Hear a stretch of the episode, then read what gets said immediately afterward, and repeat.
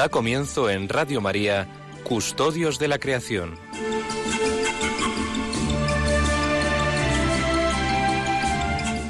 Dirigido por Lorena del Rey.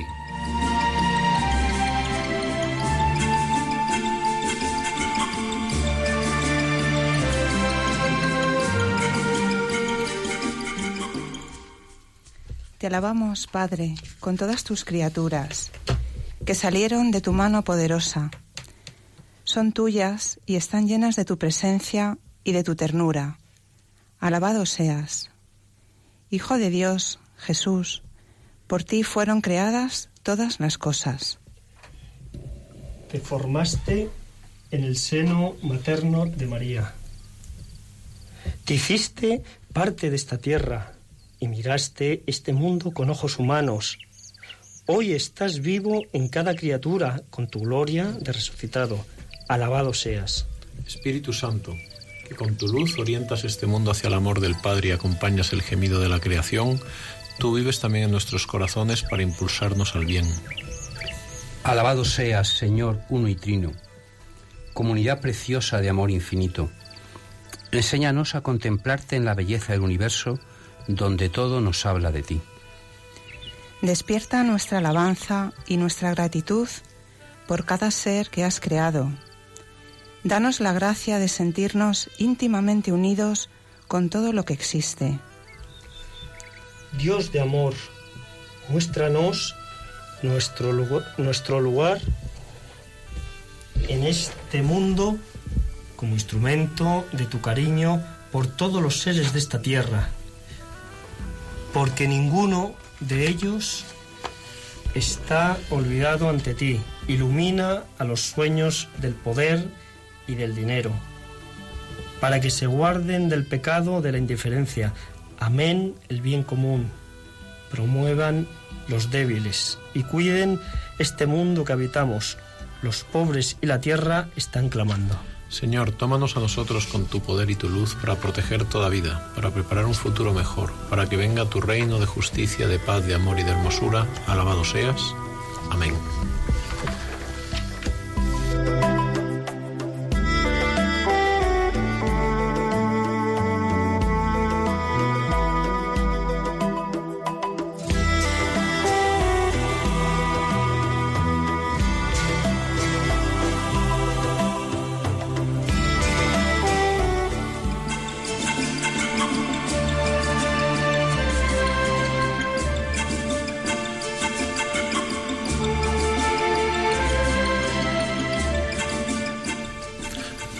Buenas tardes, queridos amigos, oyentes de Custodios de la Creación. Hoy nos encontramos aquí con Paco Marcos. Buenas tardes, Paco. Buenas tardes, queridos oyentes. Sonsoles, Buenas tardes. que tenemos aquí a Sonsoles. ¿eh? ¿Quieres contar algo de ti? Nuestra investigadora favorita de biología. Bueno, pues nada, he venido aquí a, a echaros una mano si puedo y a pasar este tiempo juntos. Muy bien. E Iván, Muy buenas tardes, eh, Sonsoles, Paco, Pablo y a ustedes, todos los oyentes, y desde luego, pues también eh, un, recuerdo muy cariñoso a nuestra compañera Lorena. Muy bien. ¿Mm? Pues hoy nos aproximamos a dos grandes días, no necesariamente litúrgicos, sino globales, eh, que son el Día de la Biodiversidad y dos días más tarde el Día de los Parques Nacionales. Así que un par de minutitos hablaremos de estas celebraciones que se, que se presentan pronto en el horizonte y del cual el, el Papa nos dice una frase muy bonita. Dice que los seres humanos destruyan la diversidad biológica en la creación divina, que los seres humanos degraden la integridad de la tierra. Es un crimen contra la naturaleza y es un crimen contra nosotros mismos y un pecado contra Dios. ¿Mm? Así que hoy, en unos minutitos más adelante, vamos a intentar explicar qué es esta diversidad biológica que las Naciones Unidas celebran y a la que el Papa da tanta importancia para decir que es un crimen contra la naturaleza, el hombre y contra Dios.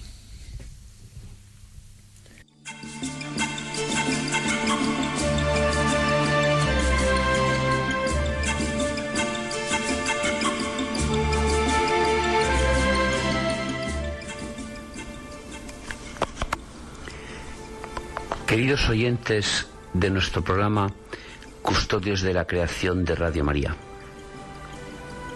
Estamos en el mes de mayo, el mes dedicado por la Iglesia Católica a la Virgen María. El mes de mayo nos recuerda en la naturaleza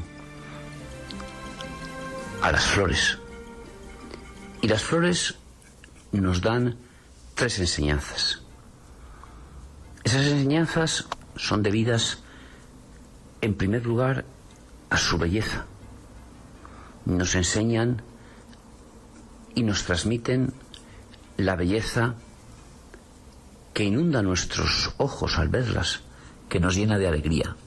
Una belleza que nos lleva a dar gracias y a alabar a su Creador. Y nos enseñan que la belleza no es igual.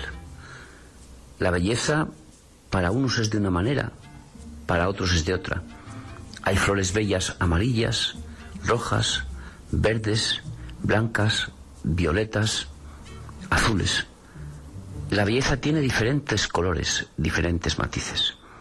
Esa es una primera enseñanza. La segunda enseñanza de las flores nos enseñan que para ser fecundos a veces hay que pudrirse.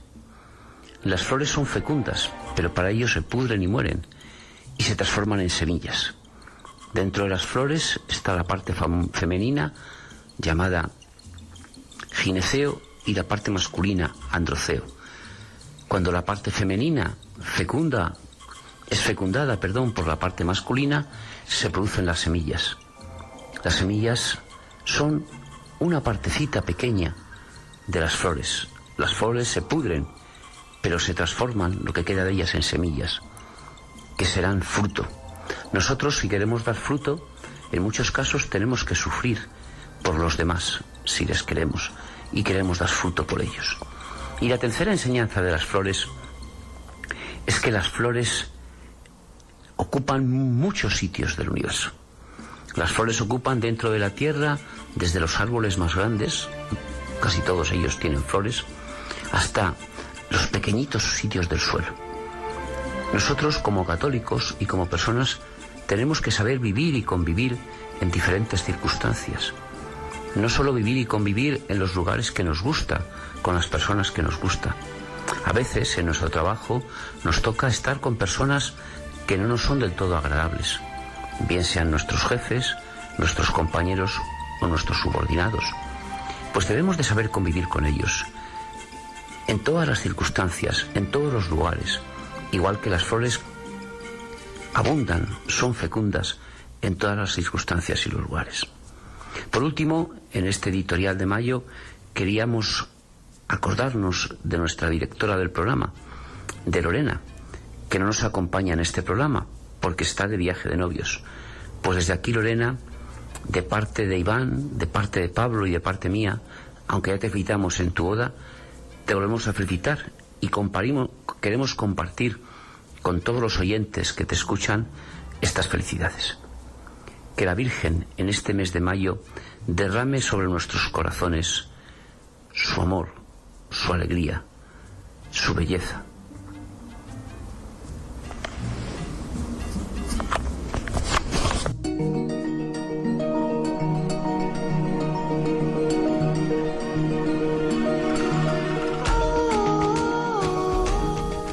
oyentes, eh, además de que vayamos a hablar de diversidad biológica, nos encantaría especialmente hoy, aunque tengamos pocos minutos, escuchar vuestras aportaciones, comentarios y preguntas. Así que de entrada os invitamos a llamarnos al 91 005 94 19. Repito, 91 005 94 19. Y empecemos, empecemos con, esta, con esta diversidad biológica, ¿no?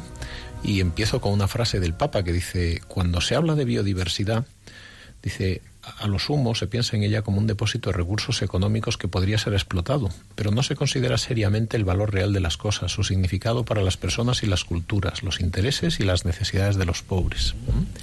¿Qué es esto de la diversidad? pues biológicamente es la forma en la que se expresa la vida. La vida es tremendamente rica. Dicen los científicos que hay entre 2 y 80 millones de especies. Bueno, 2, millones conocidos y entre 10 y 80 millones que están por conocer.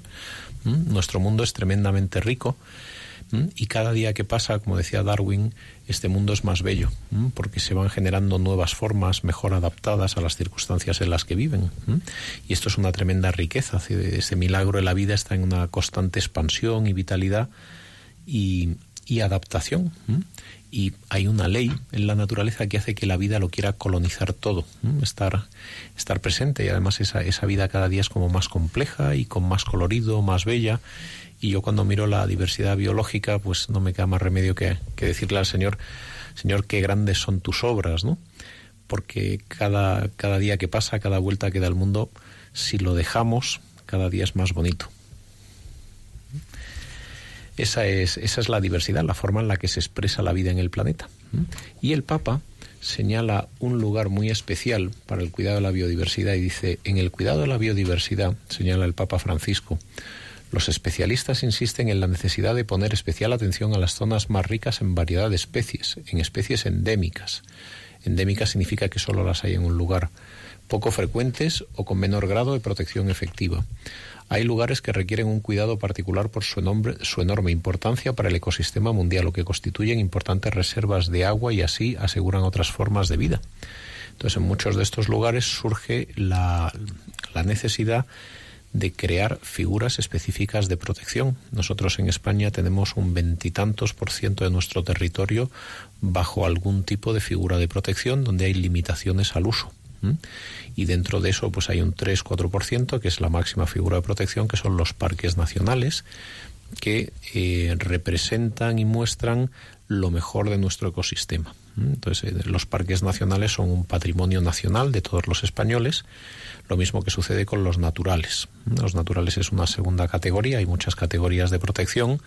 Los nacionales representan cosas únicas, los naturales son zonas eh, de, conservación y luego están pues otras muchas formas como los lugares de interés comunitario, las zonas especiales de protección de ave, donde esta conservación se hace compatible con la agricultura y el y el, y el uso productivo, ¿no? Por lo tanto, la conservación tiene de la biodiversidad tiene como varios niveles. Tenemos que tener, eh, por decirlo así, santuarios naturales, lugares donde contemplamos la naturaleza tal y como es porque es una riqueza. Por ejemplo, en nuestro Parque Nacional de Guadarrama nidifican águilas imperiales y buitres negros, que son especies eh, protegidas porque quedan pocas, y esa protección específica permite que todos los años polluelos de águila imperial y de buitre negro salgan de los límites del Parque Nacional y recolonicen el territorio que a lo largo de los últimos 100, 200 años pues se les ha ido recortando y que podamos volver a vivir en armonía con especies de águilas,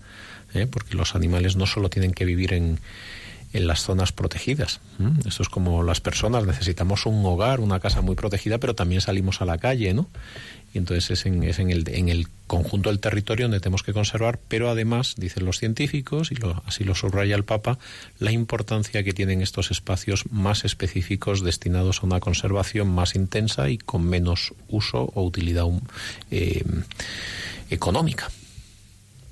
Sí, pero para medir la biodiversidad, una de las preguntas que se hacen los científicos es cómo se mide la biodiversidad.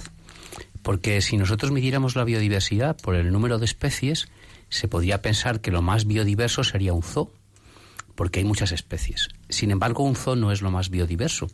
En un zoo lo que hay es muchas especies grandes, vistosas, pero por ejemplo en el Parque Nacional de Guadarrama hay muchas más especies que en el Zoo de Madrid. Lo que ocurre es que en el Zoo de Madrid son especies grandes que vemos, pero en el Parque de Guadarrama, por ejemplo, tenemos una mariposa que es endémica en el mundo, la Glaelsia isabele, que es una maravilla, que solo está en todo el mundo en el Parque de Guadarrama, es decir, en la Comunidad de Castilla y León y en la Comunidad de Madrid. Entonces, la biodiversidad no es el número de especies grandes, sino la biodiversidad es un número total de especies, teniendo en cuenta las grandes que vemos y las pequeñitas que no vemos, las arañas que no vemos, los insectos que no vemos, los protozoos que no vemos. Por eso es tan difícil medir la biodiversidad. De hecho, pues un reto de los científicos es cómo se mide, ¿no? En España les hemos hablado de los grandes padres de la ecología española, que les hemos dicho que fundamentalmente pues son cuatro, ¿no? Y uno de ellos, Margalef, decía precisamente es famoso en el mundo porque diseñó unos métodos, unas variables para medir la biodiversidad, que es muy difícil de medir. O sea que nosotros podemos pensar que lo más biodiverso es un zoo. Con eso no queremos decir que no vayan al zoo, sino todo lo contrario. Aníamos ahora, yo cuando veníamos a Radio María ahora veíamos que el parking del zoo estaba lleno esta, esta tarde, por, este sábado por la tarde. O sea que les animamos a que vayan a un zoo con sus hijos y que se entretengan en el zoo. Todo esto que decís ilustra muy bien dos ideas, se me sugieren dos ideas muy interesantes. Una es la de conocer para amar, cómo cuando conocemos y, tenemos conocimientos científicos sobre el, nuestro, el entorno podemos utilizarlo para cuidarlo, para amarlo, eso es amar. Y la segunda idea que me sugiere esto es muchas, dos conceptos de los que en este programa, por ejemplo, se han hablado muchas veces, que es la responsabilidad y la solidaridad, cómo lo que hacemos afecta y afecta a nuestros hermanos y cómo tenemos ahí una obligación de, cuidar ¿no? y de mantener para la, la, creación para las generaciones futuras. Yo, yo, he reflexionado siempre que os he oído hablar de la biodiversidad con B, siempre me he acordado de que hay otra biodiversidad con V, y es la que vio Dios, porque vio Dios que era bueno y lo fue creando. Dios fue creando la, la diversidad, porque vio con V, que era bueno todo lo que creaba y lo siguió creando, con lo cual eh, no nos olvidemos que la diversidad tiene su origen en la creación de Dios. En la V de ver y en la B de bueno. Efectivamente. Sí. Y luego un, último matiz, cuando tú hablas de los zoológicos, hay que entender que la naturaleza es una gran familia. Entonces, eh, ¿qué significa una familia? Significa que tienes unos lazos, unos lazos que permiten que la vida continúe. Entonces, cuando yo, por ejemplo, entro en mi casa y casualmente está el cartero y resulta que también está el señor de la limpieza y está la administradora de la casa, estamos los cuatro en mi casa, pero no somos una familia. Entonces, eh, en un zoológico no necesariamente sucede esa relación. Lo que tenemos que cuidar no es solo la especie, sino la relación. Es decir, la belleza de un parque nacional, la belleza de un espacio eh, agrícola o no agrícola bien cultivado es que esas relaciones continúan, que lo que hay ahí es una enorme familia de seres vivos cuya existencia pues es un testimonio de alabanza al Señor. Bueno, pues eh, ya con estos comentarios nos despedimos, nos vamos a despedir de ustedes hasta el próximo programa en que estaremos, pues eh, Pablo, Paco, esperemos que Sonsoles nos vuelva a acompañar y si Dios quiere, pues mm, a lo mejor mm, regresa Lorena. No sabemos todavía, pero si Dios quiere, a lo mejor tendrán ustedes también a Lorena con Yo en cuanto venga le voy a preguntar si ha hecho bien los deberes y si es su luna de miel, pues ha visto muchas especies, muchos animalitos y a ver exactamente dónde ha ido, que nos cuente toda la biodiversidad que ha encontrado. Seguro que nos trae un montón de ejemplos. Seguro que sí, seguro que sí. Que tengan buen fin de semana. Buen fin de semana. Que Dios les bendiga. Que Dios les bendiga.